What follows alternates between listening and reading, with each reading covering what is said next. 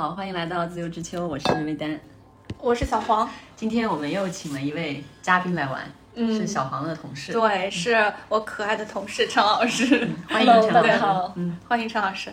然后陈老师是一个独立女性，对对对，独立女性，都市独立女性又来了一位。对对对，欠债人士，嗯，主要是最近又到那个六幺八了嘛，嗯，大家每天都会接收很多很多的促销信息，嗯所以今天也是想跟大家聊一下消费观念的话题。嗯，其实也不是说消费观念这么大的词儿，就是想说我们平时会在哪块儿花钱，然后为什么这样，追根溯源一下吧。嗯，其实为了愿意为什么花钱，能说明很多问题。那我们就从陈老师买了十十万块钱一平的房子开始说起。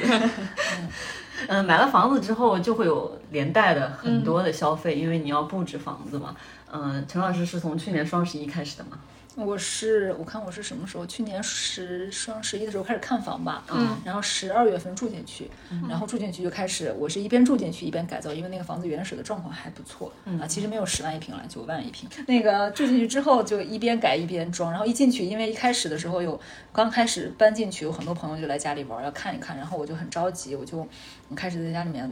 嗯，大型的买东西，然后换了沙发，买了餐桌、椅子，什么买了一大堆，然后到上一周吧，我把这些东西都清掉了，就是再要重新再买一批 对，要重新再买一批。哎我还以为买太仓促了。哦，我还以为那那些东西是人家原来有的，然后你买了，是是你自己买的，然后就 行对，因为当时呃，就是当时特别搞笑，就是他那个餐呃客厅里面本来就有一个就是宜家的那个卡莱克柜子是八格的，然后我嫌它太大了，我就把它那个卖掉，然后我又买了一个四格的，二百块钱卖掉，四百块钱买了一个新的，然后呢卖掉之后一。个八八格的，买了一个 对，买了一个换了一个四格，然后觉得它小一点。但最近又觉得它那个还是就是那个板特别厚，就觉得有点笨重。然后我现在就把那个柜子也给就是处理掉了。现在家里面的书是放在地上的，我觉得放在地上好像还挺舒服的。我就把画呀、书啊都摆在地上，然后我就坐在地上看书，还蛮爽的。就把它那样叠起来，对对吧？对嗯，哎，从这儿就可以听出沈老师是个买东西特别随机的人，对 连买大件都可以在半年之内处理掉。对，我我买我买东西好像就是缺乏。呃，就是我买东西比较受当下的影响，就当下我觉得我需要它，我就买，买完之后好像不是很合理，我就处理掉。但这个其实不是一个不好的行为，因为会造成一些金钱的浪费。但你乐在其中也挺好的。对我，我我也没有乐在其中，但我我接受我自己，就是我就是一个天秤座，嗯就有的时候他会摇摆，然后或者是我特别冲动，我是一个特别冲动的人，我买东西太容易转化了，就别人说什么有一句话我马上说好买 就买了，商家最喜欢的人，对，就是我不太会受什么呃，就是我自己，比如说别人买东西的时候会列一个表，我就是我就是。就是他会对比这个好那个不好，就打多少分，我就是完全就受某一个东西的影响，嗯，就受某一个东西的影响，我就比如说我这次换窗户，其实我是觉得那个便宜的窗户的那个纱窗，我觉得有点丑。然后就是这个贵的纱窗有点好看，但是这个纱 窗你说它有什么影响？但是就是莫名其妙就买了。哎那你有看其他的就是稍微便宜一点，然后纱窗也挺好看的这种吗我？没有看，我就看了两个，嗯，就买了，对，就下去刷了几万块钱出去了，就是这样。啊所以你的消费决策是消是不是比较感性？呃，我觉得比较感性，我就是看心情，嗯，就是看那那那个那个瞬间吧。你会受到什么影响啊？就是除了给你直接，就除了自己，我能现在能想到，就除了自己真的特别喜欢，然后还有别人在给你推荐，就是面对面对，你还会受到其他的，比如说直播这种，就是嗯，我不 鼓吹你的。我不会这些，我不会这个东西，我必须得看到了，面对面当面到对我我我我看到了，然后我觉得哎不错。我就买了，我就不太会考虑钱的问题，就不是说有钱啊，而是说对于钱这个东西值多少钱我没有概念，我是觉得贵一定有贵的道理，就是 一分钱一分啊，货。对，便宜的呢也能用，优衣库也很好，就是贵的衣服也很好，就是各有各的好，嗯就都可以买。所以我觉得这还蛮好的。就是我们刚才说，陈老师这种想法其实是不给物品贴贴标签，嗯，也不给品牌贴标签吧，因为我们有就是适合自己或自己真的喜欢的，那可能就是好的。虽然这个过程中可能会有还 好，我 推墙的部分。我我其实我其实反复的呃部分其实只有客厅，就是因为当时很着急，我觉得都可以，然后买回来也很好，就它那个东西我买的都很舒服。但是我觉得现在没有沙发，我在家里面我觉得也还蛮舒服的。就可能我以后就在一个没有沙发的空间里生活，我觉得也也不错。就先享受一下。我现在买了一堆坐垫。进就有，现在我就说谁去了我家就是乔布斯，坐下来就开始打字，就买一堆就是那个作业，然后还蛮好的。这个是因为我觉得跟职业习惯也有点关系。你你这个时候心里是一定出现了很多疑问，因为我觉得传统的这样的想法，就是在客厅里面一定要有沙发，一定要有电视，这是非常传统的想法。就是它是不是说谁给你灌输的，而是你要在布置家庭的时候，你第一个冲出来的念头肯定就是这样子。但是你可以随着自己的心，然后去，比如说不要沙发或者不要电视，这个东西其实挺超前的，跟职业还是有点关系的，有没有？我自己一直在，就是我住进来之后到现在，其实随着我自己生活状态的变化，可能这个房子我住不了太久了，因为它可能就不够住了。但是呢，呃，我还在折腾它，因为我现在下一周就要开始动工，我要改厨房了。对，我还在折腾它，就是因为我觉得我好像。嗯，没办法忍受，就是我可能多花一点钱，然后你算到平均的时间里嘛，就跟我买椅子一样，你算你算到十年，好像就几乎一天没有钱，这个不要钱，对，就可以接受它。然后然后弄厨房也是一样的，你要花花个几万块，你就算，比如说我能住个几年，然后一天多少钱，这一天多少钱是不是值得？我觉得很值得。我现在改造要把那个冰箱从客厅移到厨房里去，我觉得第一个节省了空间，节省一平米的空间。就九万块钱，然后呢，客厅没有这么个大间，我每天心情都很好。然后我每天待在厨房的时间可能加起来就一个小时，但我待在客厅的时间非常久，所以把我碍眼的东西给它想办法清出去。我觉得这个钱花的非常有必要。嗯嗯，对我就觉得它是值得的。嗯，就就折腾它呗。然后客厅呢，我现在暂时没有遇到特别好看的沙发，因为这也是职业的关系，我看了太多呃好看的家了。然后我对于网红设计已经。就是免疫了，就是我我没办法接受任何的网红设计，所以我看到大师款的沙发或者看到什么沙发我都不喜欢，就我没有遇到那种让我心动，一下子就跟我买房子一样，觉得它就是对的的那个感觉，所以我觉得我之后在大件上，就是很占地方的大件上，我一定要这种感觉，就是一看它我知道它就是我的，嗯，我我才能买这个。你还是比较相信什么一？就是演员啊，一见钟情。我相信很多东西都像魔杖一样。就是魔杖会选择你，拿到它就是对的，错的话它就会 你就会有那种抗拒的那就是那个磁力，然后就会对弹开。你遇到 对的，就是你就知道你一下子就感觉到它是一个对的，那个气场、那个氛围，你当下的那个心里的感受就是对的。我买房子找男朋友 都是一样的，就是就是那个感觉对了，那就以后一定会特别特别顺，然后你每一天心情都会很好。嗯，那我觉得，所以就是确实是一个比较感性的呃决策，嗯，就是能买得起，然后。甚至稍微有一点买不起的没关系，钱可以再赚了，感觉比较重要。因为你，你不管是你，你跟我觉得人跟物品的关系，其实是物品要愉悦人，嗯，对吧？就是同意，就尽可能的愉悦人。嗯，所以，嗯。装修有一个我自己装修有一个教训，就是不要那么着急的买东西。你你完全可以生活，是是。现在我没有餐桌，我坐在窗台上，那个窗台特别好，放了几个蒲团，然后我放在椅子上我也能吃饭，我在厨房的台面上也能吃饭。我因为我没有遇到能让我特别特别喜欢的餐桌，所以我也没有买。我绝对不像以前一样。就是先买回来再说，对。但当时的状态是因为我确实需要它，所以我觉得也没有错。嗯，就这个钱花的，就是都是命运的安排。是的，所以我们嗯，就是在这个观念上还是能看出很多区别的。嗯嗯，我是就是买房子的话，会把需要的东西都列出来，然后我不太会，就我在物品上面的那个情感不是那么多，所以。它好不好看是一眼就可以知道它好不好看，然后其他的比如说实用性啊之类这些，我肯定还是需要对比的。我可能没有陈老师这么随心，对，像我还是需要看一下它的。类似投入产出这种东西的，对我我可能我觉得我随性，可能因为我就是这个星座的原因。嗯，那天我不是本来想买个冰箱，那个冰箱就是松下的，中间是一个变温室，它可以冷冻也可以冷藏。嗯，然后还有另外一个冰箱，容量一样，它中间就是一个呃就是果蔬室。然后我朋友就跟我讲，我本来想买那个变温室，我觉得可能性更大，然后价格也差不多，容量也一样。然后我那个朋友就跟我讲说，你还是买个果蔬室那个吧，因为你平时吃水果比较多。我一听我说可以啊，我就完全没有任何的 特别重的，有道理，对，有道理，我就转化了。我我就是这种，我买东西老是这样的，一个非常开放的人，对，真的很 没有自己的执念。就是嗯也可能就是没有什么个人特别强烈的决策的问题，因为价格也差不多嘛，它不是说一个贵到这个程度了。嗯，所以我觉得是。但你也不纠结，我觉得这挺好的。嗯，不纠结，因为我觉得都行啊。挑兵挑将。对。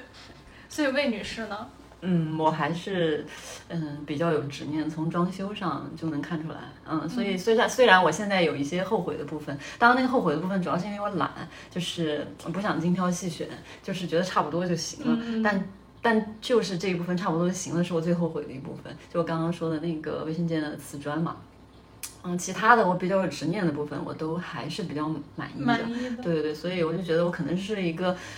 不不能差不多就行了的人，就是到后来你还是得后悔，又得又得翻工之类的。嗯，当然，当刚刚那个陈老师说的那个，嗯，看买沙发这个事情，我也是这样这样子的。我家没有买任何一把椅子。嗯，当然那个到宜家买了一把那个二二十九块钱的那个折叠椅，是因为有朋友要来家里吃饭，或者我父母来，总得有一张椅子坐。而且我本来有一张旧椅子搬过去的，我家一共就这两把椅子。嗯，是因为我特别喜欢的椅子，我买完房子之后我一直买不起。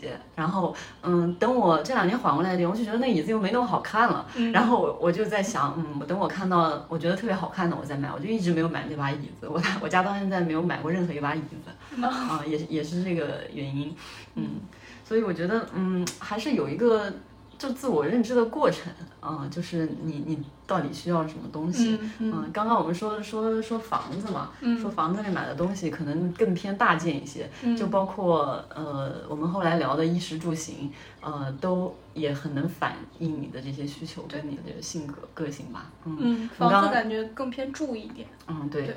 嗯，刚刚其实还说到那个买衣服的问题，嗯，就陈老师是，呃，刚刚看了一下他的那个记事簿、记账记账本，嗯，然后一年花了四千四千八是吧？啊，买衣服 到到现在为止，对对对，但有四千块钱是买鞋子，只有八百块钱是买衣服。那四千块钱买鞋子是不是也是被别人被煽动说？对，我跟你讲。第一双鞋呢，就是那个这个潮牌，就是张总带着我们去逛，然后张总说这个鞋很好啊，我说好试了下，我说不错，适合我就买了。然后，然后后来因为他穿起来很舒服，他就把因为我是那个扁平足，他把我的脚弓包包裹的很好，它是一个越野鞋，就还挺好的。然后呢，我就又买了一双，我觉得这么舒服，冬天一双，夏天一双，就一个深色一个浅色。然后就还有两双，就是一个匡威，一个一个纽巴伦，今年出。但我因为买完这个之后，我的鞋依然就五六双，因为我同时在出。进一双出一双，嗯嗯，就是觉得物品不要给人造成太大的收纳负担。嗯，对对，我家的其实空间不大的情况。对，因为我家的柜子其实只有一柜，然后没有别的柜子。当时设计师还说在我的那个哪里做鞋柜，我说不要鞋柜，就是我我东西可以少，柜子不能多。嗯，就是 柜子不够放轻东西，但绝对不能有家里有那么多柜子堆在那。我是希望空间能够最大可能的呼吸，就空着，嗯，比较好。嗯。我你就更希望我的家里空无一物那种感觉，是吗？也不要太空。哎，我我有一个，就刚才你说你你对物品的执念的问题哈，我就其其实我进来观察你们家有好多特别小的小东西，对，就其实你们还挺喜欢收，就是收集啊或者拥有这些东西的，嗯我都没有。你去我家你会觉得特别惨，就是我的家就是没有特点，因为基本上你进到一个家里面，你就看到这个人的爱好啊，这个人的收藏啊喜好，我家看不出来任何。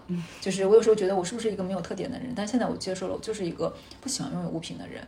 就是不太执念于拥有物品的人，有很多东西我也喜欢，但是我看看好像并没有非要把它拥有，对，所以我觉得别人家也挺好的呀，就看看就好了。所以，我我我就买必要的东西，然后不必要的东西一旦没有用，马上就给它清出去，然后就特别快。哦，那可能嗯，对，所以我的家我觉得就跟你们的家就，但你们的家我又很羡慕，觉得好好啊，好有温馨啊，好有生活感。我家就是很空，就是很酷啊，就是没有啥，然后。我又很矛盾，我在物品这件事情上，就是我特别害怕什么东西把我牵绊住，就东西太多了，我觉得搬家很麻烦。即使我现在住在自己的房子里了，我依然向往着我能够拥有物品特别少，然后随时背包可以走，搬家特别方便，对我就不用那么多牵绊的一个状态。但是呢，我又特别讨厌出出走，就是我又不喜欢，就是我又不会真的说我说走就走，对我就很矛盾。就是我我在我在我要求东西不能束缚着我，但是我又。会离开这个地方，就是图啥？呢，就是很矛盾啊，就是很矛盾。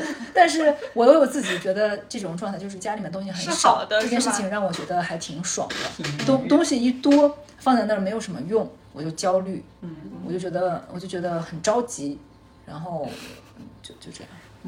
我我我年轻时候也是这样，就是像这些嗯所谓的无用的好看的东西特别爱买，但是随着时间的推移，我会买这些东西会越来越慎重，就是觉得、哦这个东西只有好看这么一个功能，或者是只有我喜欢这么一个功能，我就会翻来覆去的考虑究竟要不要买它，哪怕是买一个嗯小碟子、小碗，它虽然都已经有实际功能了，我还是会翻来覆去的考虑它。嗯，就像呃，还有那个大家特别爱买的那个厨房的电器，嗯，我评估的那个标准就是我一天一个星期用不到三次以上，我是绝对不会买的，啊、就是一定要高频使用我才会买，不然这个家里就会被我迅速堆满，嗯就是有了自己房子的时候更要警惕这个东西。对呃当你租房的时候，你可能会想，哎呦，我要不停的搬家，我就忍了。当你有房子，你就要更加 克制就更加克制，对。然后我有一点跟陈老师还挺像的，就是这个东西，比如说衣服，我一旦一季穿不到，我会给再再给他一季的机会。如果他下一季还穿不到，会立马清理出去。啊、当然这个这个这个 原因也是因为我太爱买衣服了 就是我不清理出去就真的没有地方放。嗯。嗯是我其实我其实之前也不是那么怎么说呢，就是我会把重点会放到几几种自己喜欢的东西上面，然后可能会比较多的去购买，然后其他的东西我就就随意这样子。当时我们在设计家里的时候，其实有想过说把家里面的东西收起来还是放出来，然后。嗯，我最后想一下，那我觉得可以放出来，因为毕竟都买了，就放出来摆出来不是挺好看的吗？当时就这样子想的，对，所以，所以我我不知道，我觉得这个东西跟生活是不是跟某一个阶段的你的就是生活的节奏是有关的。我对我来说，因为我其实比如说有一段时间特别就是工作比较忙或者怎么样的时候，那段时间的家里面就是什么都没有的，就是整洁的。但是现在如果比如说我们是有一有了一点自己生活的时候，就愿意把它摆出来，这样子、就有我觉得我选择摆不摆出来的标准是好不好打扫卫生。我觉得全摆出来很难打扫卫生。我我是那看每个人都可能是不一样的这样子。我我就是因为没有东西，所以我没有办法摆。然后我我有个感受，就是你刚才说你你比如阶段性的，然后你自己对于买东西的重点可能有那么几个品类的东西，我没有。嗯嗯我好像从小到大我只买过书，然后我记得我当时从西安搬到北京，然后北京搬了几次家，每次都驮着就最大的行李就是书。嗯嗯然后后来我从北京离开北京到杭州的时候，那一次我觉得我的人生那个时候就是最灰暗的时候，特别痛苦。然后我就不想这么多行李，我就把我的书全部卖掉了，然后做了一个 Excel 表，然后那个书几成新卖多少钱，什么什么样，然后豆瓣上一发，然后就有一个人开着车把我整个拉走了。对，他说到时候你想回北京，我也可以再还给你。哇，那是很好的缘分。对的，就是他就把一整车都拿走了，因为这个书卖的太快了，就就是一下午就没都没什么了。感觉，就没了，然后当时给我的冲击特别大，我就觉得我的人生没有什么是不可以失去的，因为那些空荡荡书对，因为那些书是我从上大学的时候，从高中的时候到大学的时候，一直背背背背到北京，就是一直没有离开过我。嗯，然后就一下子就是突然这个冲击太大，导致我之后我觉得我没有什么物品是不能失去的。就是这种身无长物的感觉。对，然后后来我我后来买书就以前我家里面堆很多书，后来我变成了一个就是随看随买，然后现在都抓鱼又很好用，嗯然后我就随时在循环，我也不希望家里说他们那天朋友去家说，哎你怎么回事？你这个工作怎么家里面只有这么点书？我觉得没关系啊，就是我都在这里。我觉得我不需要证明给谁看，说我家里怎么那么对对对多书，我不希望家里面有那么多东西堆在那儿。嗯我现在反而我有了自己的房子之后，我没有刻意让自己变得谨慎，但是我买东西变得更少了。我希望我的家里面是比较嗯简单的。我一开始其实我我在做这件事情的时候，就我面对这样一个家的时候，我其实有点呃。就是不知道怎么办才好，就是别人家为什么都那么有自己的特点，我的家就没有特点呢？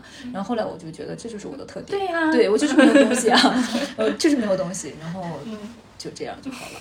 这是非常特别的特点，很少有人所以，所以我我的家没有特色的点是我没有任何东西是说这个东西很贵，或者是这个东西很是我收藏的东西，没有收藏。嗯就是我对于拥有任何东西都没有执念，就至今为止，我家里的任何东西我都没有觉得说哪个东西是我舍不掉出、舍不得出掉的。那很好，这样很自由。而且我觉得，嗯，很多观念是流动的，就是跟你根据你的经历或者或者经历的事情来流动的。可能是因为陈老师搬过两三个城市了，这些这个这个观念可能会对他更有强化的作用。像我们一直住在北京，没至少没有搬过城市吧，虽然在不停的换地方，啊，所以我觉得这个这个观念的流动也也挺有意思的。嗯，对。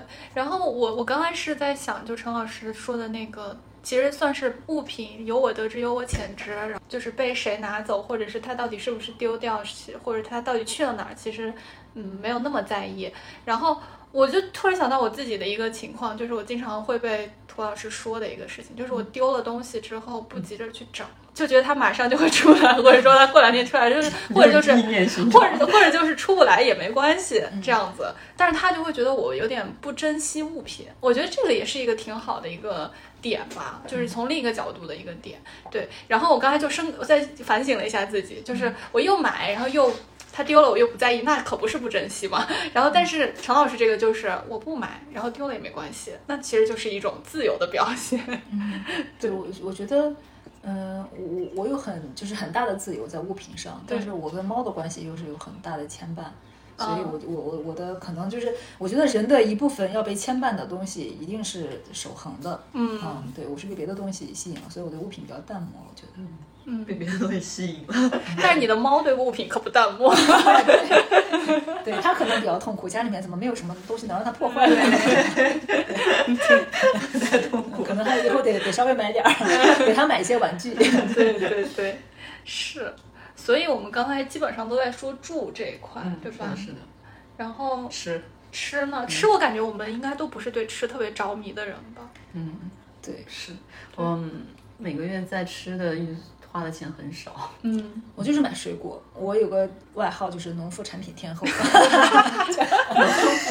对，就是各种就是红薯啊，我跟你讲，全国各地的红薯我都测评过，到处要买。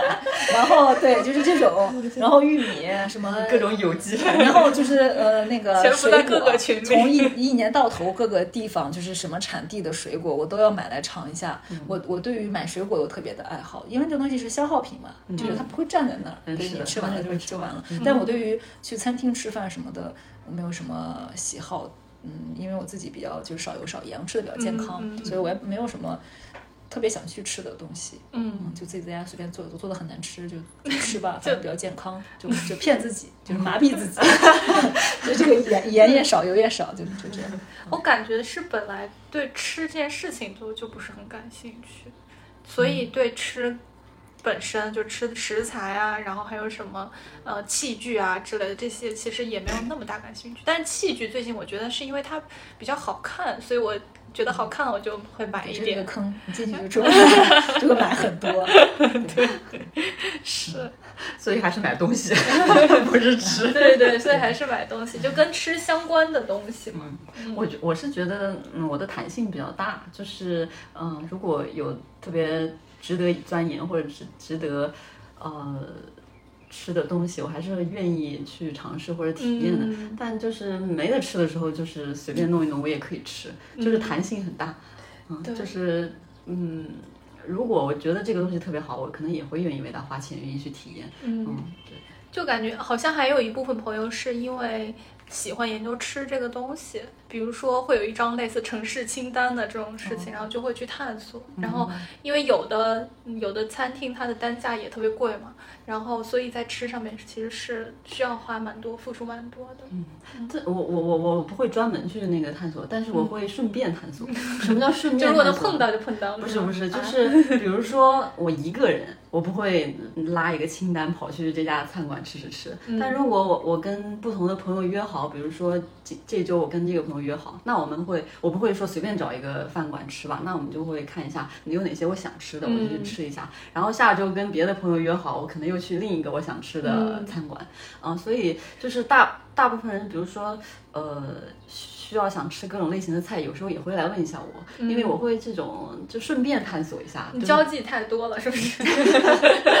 就会就是会利用这种现钱的机会顺便探索一下，倒不会一个人说要去吃，或者说。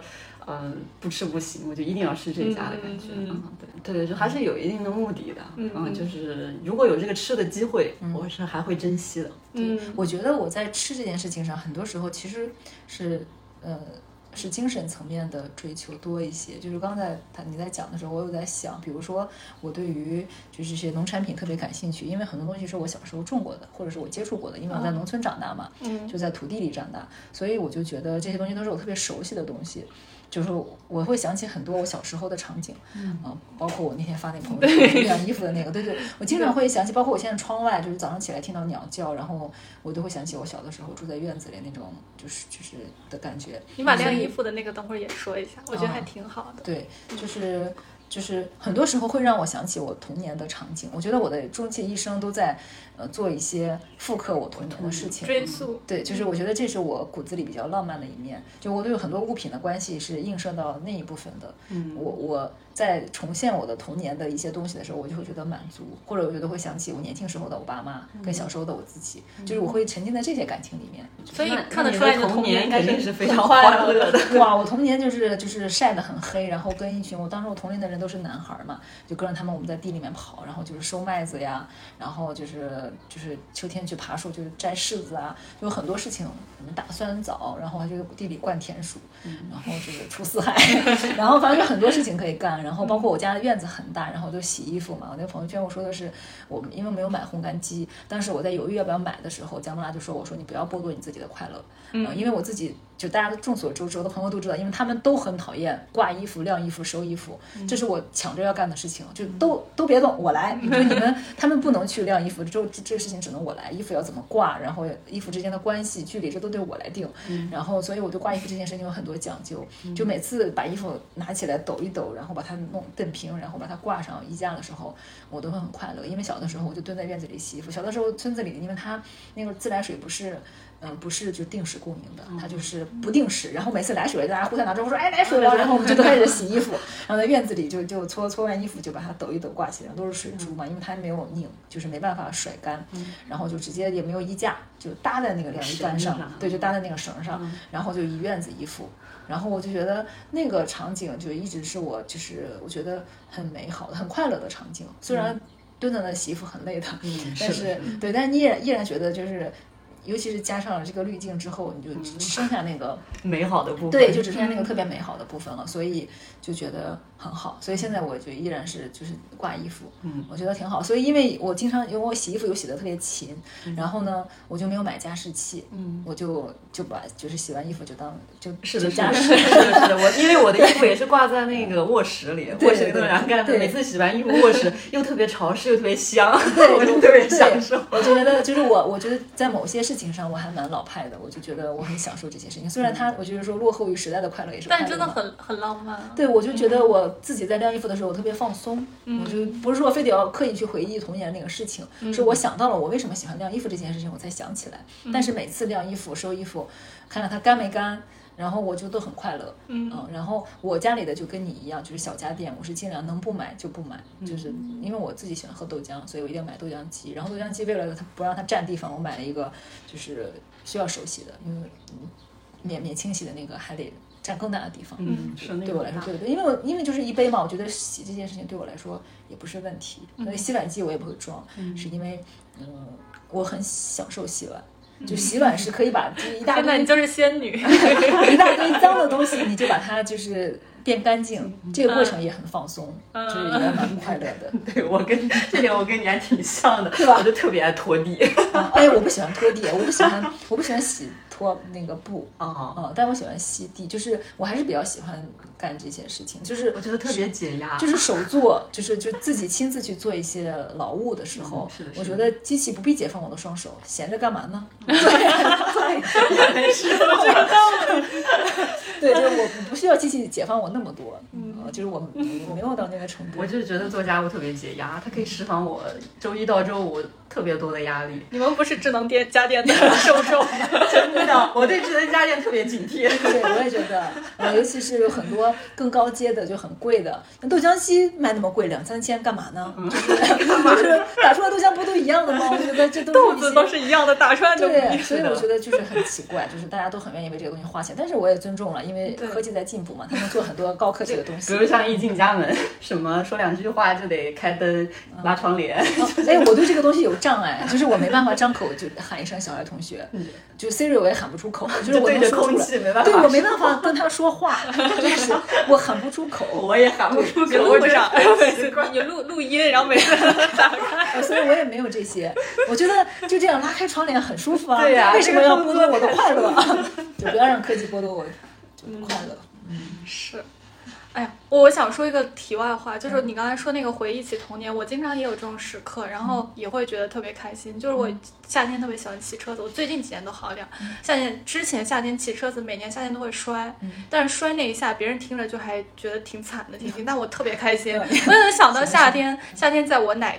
家有一个院子，然后在院子里面飞奔上煤堆，然后每天每年夏天腿膝盖都会被摔破，然后摔破那个拖着残残残缺的膝盖，然后一起去看奥特曼，还有那个卡布达之类，真的很，这就是就是摔那一下就感觉哇，就是回来了，就那种感觉。仪式感，仪式感。我觉得我，我觉得反正是我自己，我有很多的行为，我可能终其一生，我都在回顾或者是在重现我的童年。我觉得这个东西是你，可能是你骨子里在追寻的那个东西。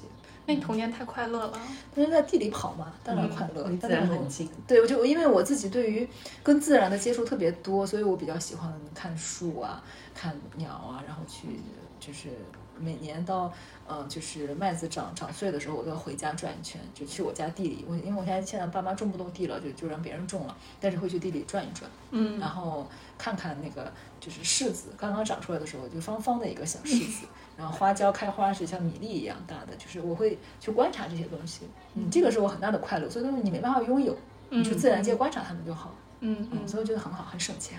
我不喝咖啡，不喝茶，我觉得喝完我都比较难受。我就喜欢喝水，所以我不喝果汁，因为我看大家就是喝星巴克，每天就然后喝那个咖啡什么什么这各种那个什么豆子买一大堆，我觉得哇，我好省钱。然后我又不抽烟，也不喝酒，嗯然后就没有任何这些消费，嗯所以我家里也没有那么多这种杯子专门用来喝茶，那种杯子专门用来喝酒，没有，就是喝水杯。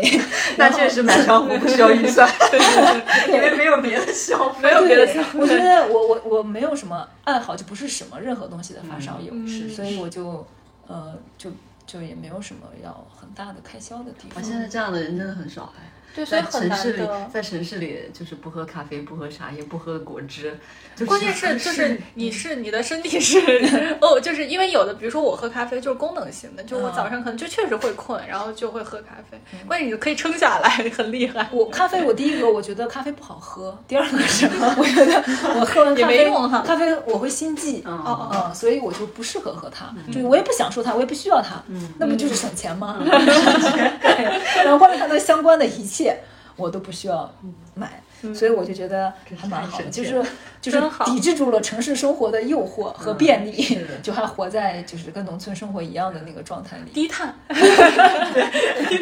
对，我就觉得还需求很少，对，就是但是会比较无趣，就是因为没有爱好嘛。啊，那没关系，自己开心就行。对对对，还 蛮开心的。对，想到省钱就很开心。星巴克多贵呀，一天一杯好三十多呢一个月一千块钱呢，是，是不是？一年一年就一块玻璃了。我觉得你是比较那个幸幸运的，就是对，就是对这些就是那个诱惑都会有抵抗，就好多人其实抵抗不了这些诱惑。对，就不也不是抵抗，就是我天然的不喜欢。对对对，天赋，对，就是老天让我不喜欢他，嗯对就就就不喜欢。很难得。嗯，而且是确实是没有被城市化影响，因为城市里这些生活这些毛病嘛，就是喝咖啡、喝茶什么什么，这都是城市里的很多城市习惯。嗯，感觉陈老师是没有被城市化影响的更被城市多。化，对，确实是。嗯，而且很多这 些习惯都是，嗯，跟你你可以说它是跟那个功能性相关，但我觉得大部分其实饮食都是跟情绪有关系的。嗯，而为什么城市化需要这些东西，是因为城市里的人情绪太多了，啊、就是他情绪比较复杂，然后又多，所以需要一些食物啊，重口味的食物、重口味的饮料来消化这些情绪。嗯，嗯，其实我觉得这是跟我觉得，化有关系。我觉得还还还有跟类似，就是某一种安全感是有关的，因为有的人是比如说喝咖啡或者喝茶是为了寻找某一个群体，是要去社交去交流，但是。嗯，我觉得可以主动去阻隔，不要这样子的社交，也是一个还挺挺勇敢的一个。而且有时候早上喝咖啡有点像像像我们喝多了之后，嗯，可能功能性就丧失了，但是呢，你心理作用还在。对对对，习惯。比如说我前两天犯肠胃炎，因为我每天早上都要喝一杯咖啡嘛，是我自己做的，就很便宜，可能一天只要两三块钱这样子。嗯，但是前两天肠胃炎犯了，嗯，我就觉得肠胃炎肯定不能喝了嘛。但你心里就会觉得，哎，我今天肯定要困死了，我今天肯定要困死了，就不停的在心里暗示。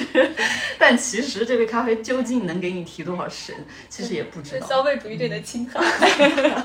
对你刚才说那个功能性啊，就是《老友记》里面不是有一节，就是就是瑞秋刚刚去那个时装公司的时候，他的同事们都抽烟，然后他们在抽烟的抽烟室里面就会达成很多的社交，对，对对，他们就会达成一些工作的共识啊，然后在一起还有传播八卦，对对对对对，他自己不抽烟后，他就得学抽烟嘛，他就很痛苦。但我对于这个东西，我天然的我就没关系，就因为经常抽烟的人就会一起结伴下去，然后就聊交换很多信息，我觉得我天然的就不在意。是没关系，我可 以不参与这些事情，我也不会说，哎呀，那你不知道的信息都不重要。对，我觉得没关系，我觉得我不会错过什么。对，所以我对于这种大家一起去咖啡店呀，什么去社交啊，我觉得我不会错过任何。嗯嗯，可能本质上也没有在意到那种程度吧。嗯嗯，可能有时候即使你也你可能也不享受那种交流时间。嗯，对，也是我我我比较内向，因为我觉得像内消耗的，就是我对对内交流。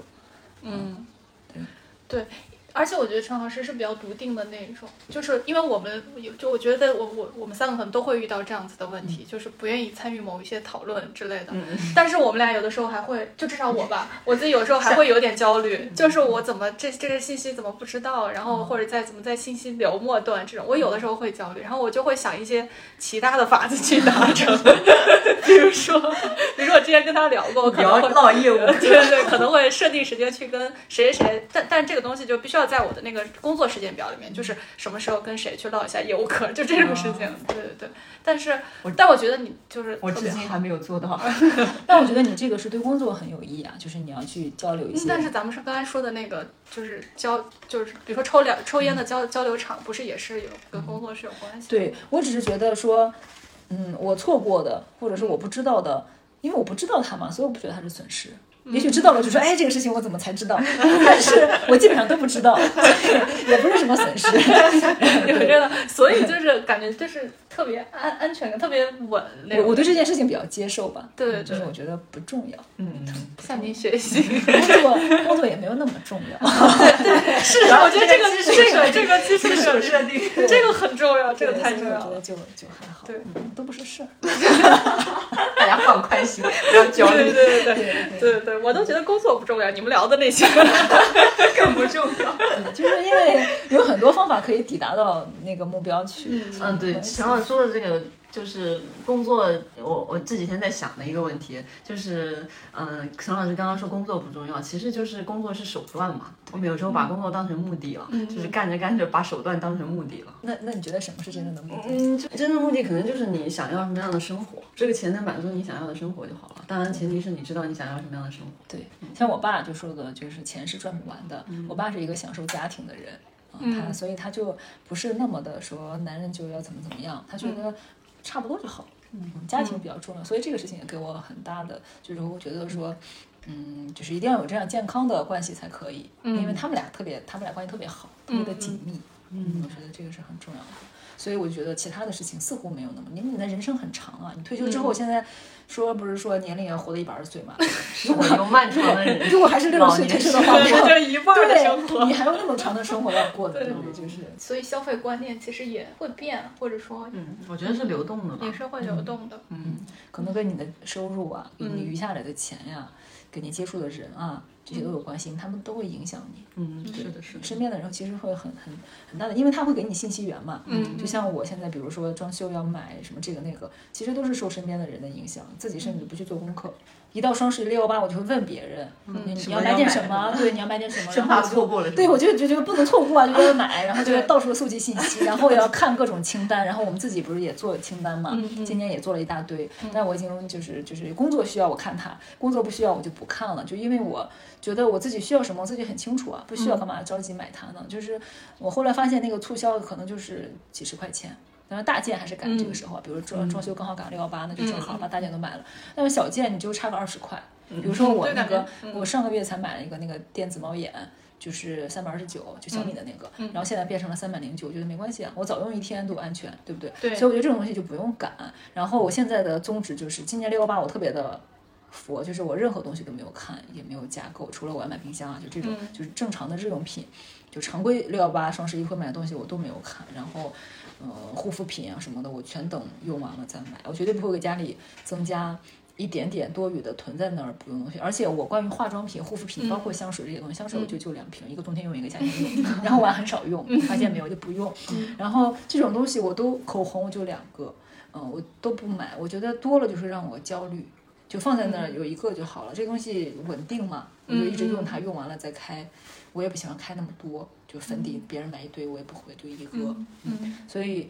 就东西少会让我觉得安心，所以我觉得坚决不囤。我觉得这是从去年到今年，也可能是因为没钱了，好像就是非必要没有必要买。第二个觉得它差异不是那么大，你说我们真的在乎那么二十块钱吗？好像也不在乎。就是我觉得这个时候买更多的是爽，说我买到了便宜的了，我踩到了价格的低点。对，因为你买别的东西不会踩到低点的，对吧？买房子没办法，但是这种我觉得也不重要。嗯，我最大的快乐是我拥有的东西比较少，而且都是必需品，这个快乐是我的就是。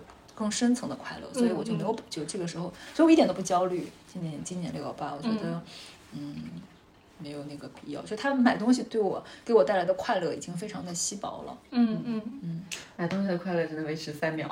对对对，我我其实也是对于在六幺八或双十一这种时候，就是基本上没有太买过东西，就除了卡着买家具的那些节点要买。对，就是必需品要买，其他就都不太，因为我好像没啥要买的。我对衣服也，其实说实话，对衣服也没有那么太看重。我觉得身材好穿什么都好看。OK fine。那我还能说什么？但是像比如说像我刚才说香水，还有香薰这些蜡烛，我好像对气味会稍微敏感一点，不能太忍受说就是一些奇怪的气味出现，所以我就会在这这方面就花一点钱。哇，香薰是我。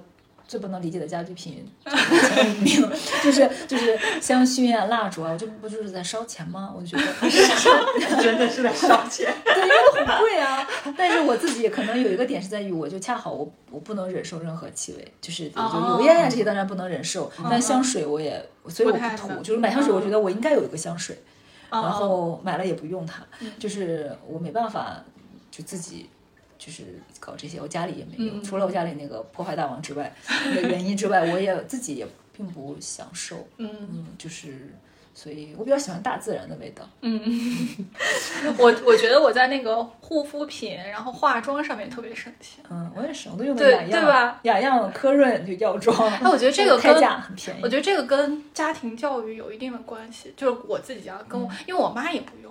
我就是，他就他用的都是他们那一代人用的很少，真的吗？因为 他用的就是两个东西，两个东西，一个就是那个凡士林，就是药用医用的那种凡士林，这么大一盒，然后里面全都固体的。第二个是他喜欢用那种甘油，我奶专门给他配的，甘油加醋，就他可能用，他用这两个东西，他真的是偏锋，他用这两个东西大概用了三十年，二三十年这种，然后极力给我推荐，对，所以所以我也不太用那个。我我我其实经历过，嗯，大概。在二零一七一八年的时候，我经历过一个呃奢侈品昂贵的护肤品的阶段。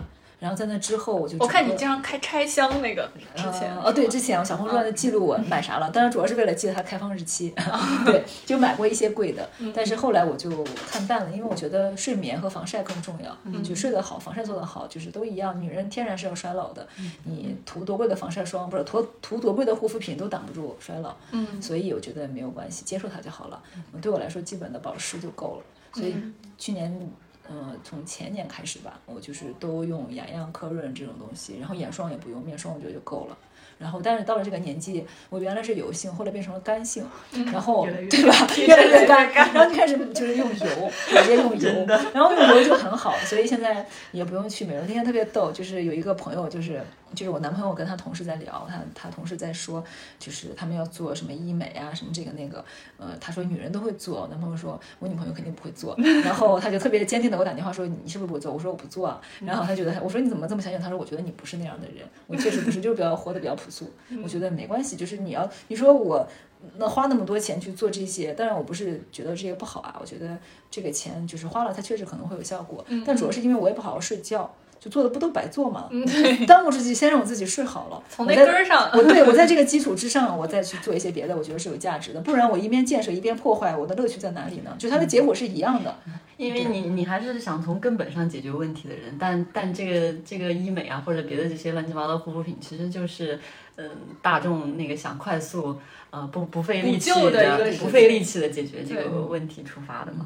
嗯，因为我觉得我在我也没有买过特别贵的护肤品，就是但皮肤很好哎。嗯，就是但是嗯，因为也也没有像到小黄这么 这么随意，这么粗粝，这么随。但是呃，主要是因为南方人在北方确实很不习惯，就是觉得这个大风和这个太阳，觉得直接干到，对干它就会有那个呃皱纹嘛，然后。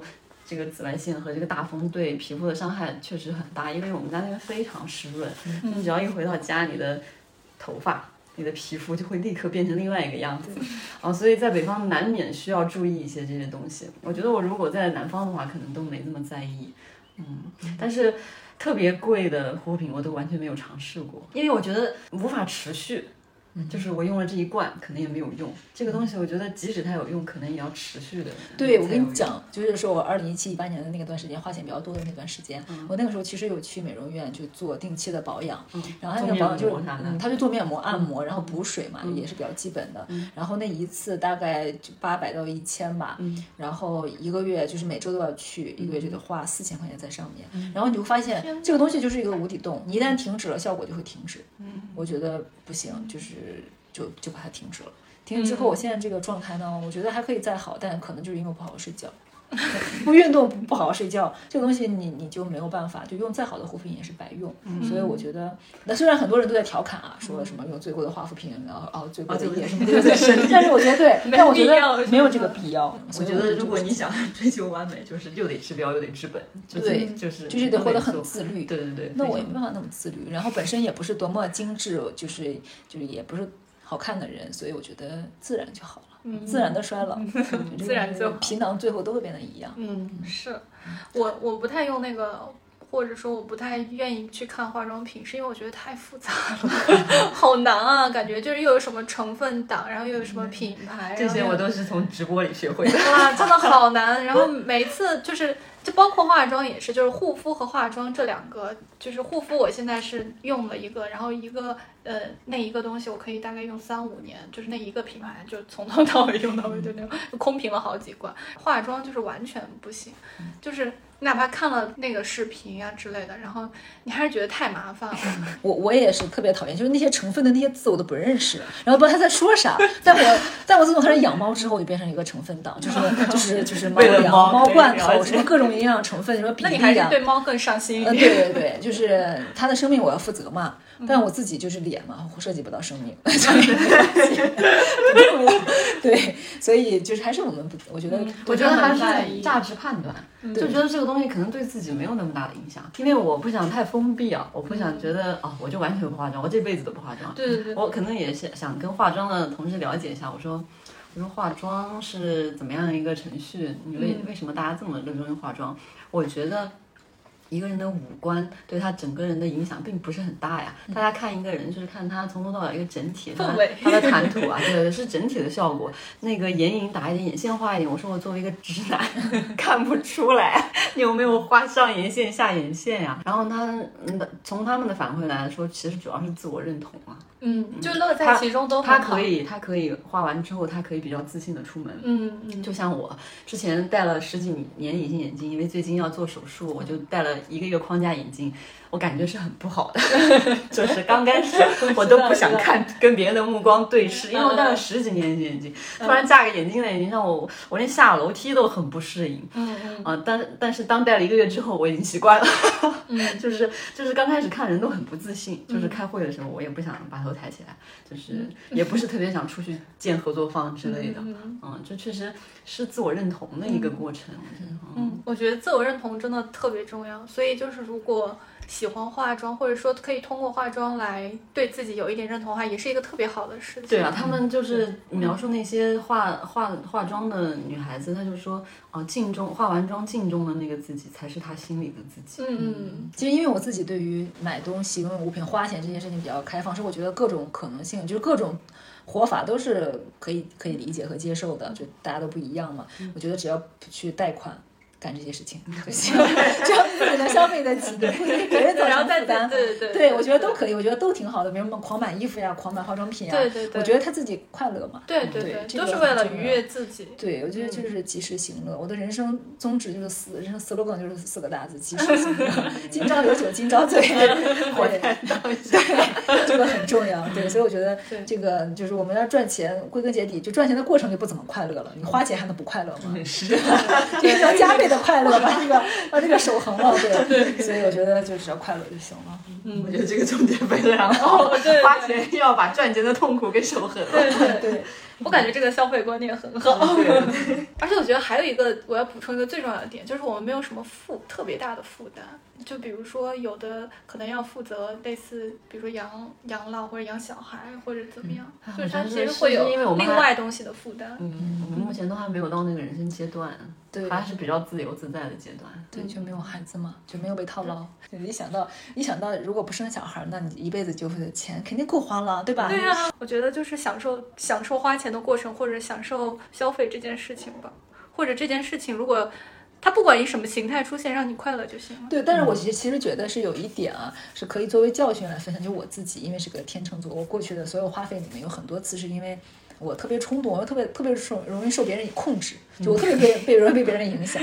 然后呢，就别人说什么我就啊有道理，然后就把这个钱花了。然后花了之后说，哎，这个并并不是我自己想要的。然后这个钱可能我就把它出掉，那中间其实会就折损金钱嘛。然后你会就是花很多的精力在这件事情上。我一很长一段时间我会因为这件事情挫败，但那个时候因为我没办法接受自己，后来我接受了，这就是 我我就是这样我就是这样的人，我就这对样但这样其实是不好。但我后来想，就谁谁能永远都做正确的决策呢？对吧？就是。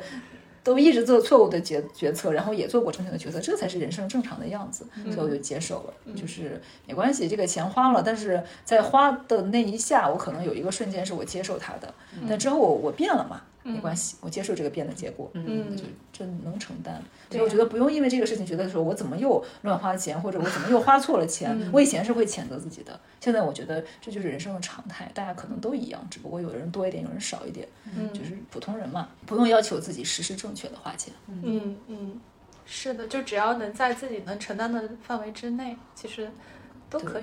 而且你就是现在现在我年纪大一点了，我差不多了，就觉得不会有那么多瞎花钱的那个事情，但是也会有，因为现在花的钱一花就比较大。然 后对，但是我后来一想，就是只要我买房子这么大一个事情做了正确的决策，行了，其他的都是小钱，有一定的道理，对吧？比较比较。比较一下那些成本你都可以承担，就没关系，你也用过它嘛，嗯你也你也跟他很好的相处过，都是特别想得开的人。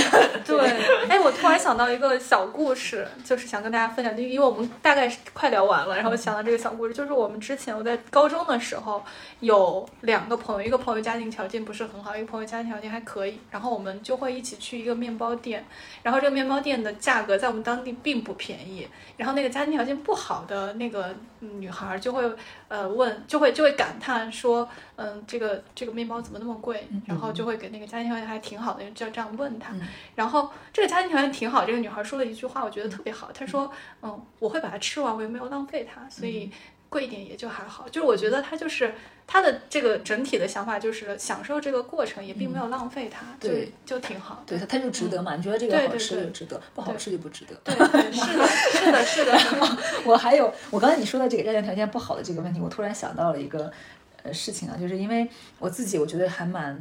就是我后来长大之后很认可我自己的一点，是因为我，嗯、从小就长在农村嘛，家里就是种地，然后，嗯，然后我记得我上初中的时候就去县城上学，我妈就跟我讲说，就是你去了人家都有钱，你不要跟人家比什么的，我就说好啊，因为我自己从小在地里长大，你想就是没心没肺的，就不会有这些方面的，就对这个事情本身我可能没有从小概念就没有关注过，对我也没有概念，然后呢，我我去嗯去后来在县里面上初中，然后到市里面上高中，然后呢就是好死不死我的那个。班里面就是我很常见嘛，就都有什么局长的孩子。我最夸张的是我。高中的时候的寝室里面八个人，其中有六个人家里面都是那种什么政府啊、法院呀什么的学校比较好，就全是这些人的的的孩子，这什么卫生局局长啊，什么这这些就全是这些。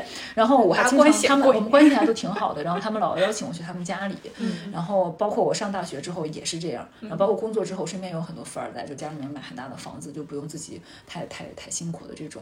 但是我好像从小到大我没有因为这种事情被轻视过，就我。就我连羡慕都没有羡慕过，说为什么别人可以这么省力的就拥有这样的人生，我都没有羡慕，因为我觉得我自己的童年和我的人生都还蛮好的。就我觉得我的童年你们都比不上，我觉得我在地里面奔跑，你们你们的孩子包括你们自己都没有享受过这种快乐，这种快乐是拿钱换不过来的。所以我就可能觉得，因为这一点，所以我一直都没有羡慕过我自己所不能拥有的人生。而且我觉得还有一点就是我自己买房子的时候，因为我条件有限嘛，我只能买这样的一个小房子。然后别人能买很好的房子，环境好啊，什么这个那个的，我觉得那是别人的人生，因为别人的机缘巧合，人家的运气，人家的命运，人家可能很努力才能拥有的这个条件。那我，我我我拥有这些，我觉得已经很幸运了，嗯，对吧？我觉得已经非常幸运了，所以我觉得都很好。就是我就时时怀有感恩之心，嗯然后我又对我自己的。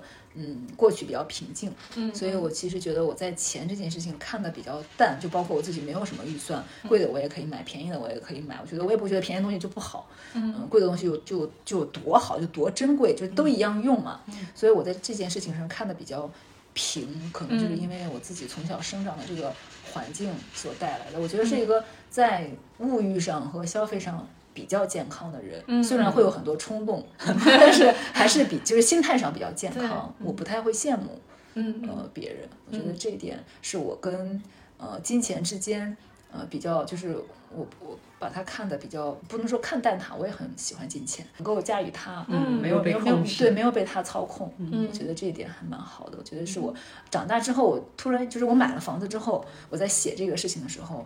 我才意识到的，就是我拥有的这些，在别人看到可能很平淡，可能轻易就能拥有，但我自己觉得很珍贵，嗯，就是很好，所以，所以我就觉得，嗯，也是这两年我才感知到的，我觉得我身上比较好的地方。嗯，是，我觉得陈老师是很难得，然后很难得的知道自己最珍贵的东西是什么的这样子的。嗯，因为我觉得这个跟消费有点关系，就是我也是去年有一个这样子的观念上的转变。